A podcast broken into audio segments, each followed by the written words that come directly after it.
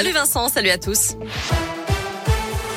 Et prévoyez du monde sur les routes aujourd'hui pour ce week-end prolongé de 4 jours. Si vous avez la chance évidemment de faire le pont, Bison Futé voie orange dans le sens des départs. Ce sera vert par contre demain jusqu'à dimanche, vert aussi dans le sens des retours. À vos agendas, à partir du 15 décembre, faute de rappel vaccinal, les plus de 65 ans verront leur passe sanitaire désactivé 6 mois et 5 semaines après leur précédente dose de vaccin. Précision de Gabriel Attal, aujourd'hui le porte-parole du gouvernement, après les annonces d'Emmanuel Macron hier soir. La campagne de rappel sera aussi ouverte aux 50 64 ans dès le début décembre. De son côté, le régulateur européen examine une demande d'autorisation du vaccin Moderna pour les 6-11 ans. Jusqu'à présent, la France déconseillait ce vaccin chez les moins de 30 ans. L'Agence européenne des médicaments devrait se prononcer d'ici deux mois. À Bourg, le gérant d'une boutique de CBD relaxé par la justice, jugé fin octobre pour avoir mis, mis à la vente des produits contenant du THC.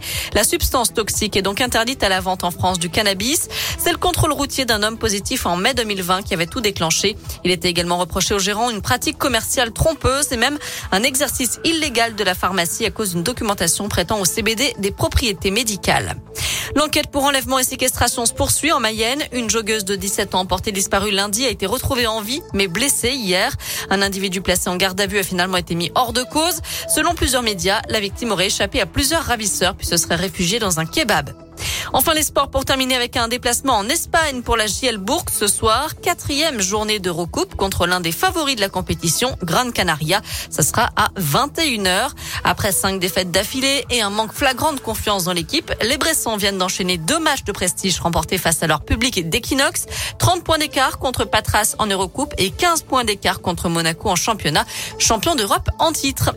Voilà pour l'essentiel de l'actu de ce mercredi. Je vous souhaite une excellente soirée à l'écoute de Radio Scoop et je vous laisse tout de avec Vincent.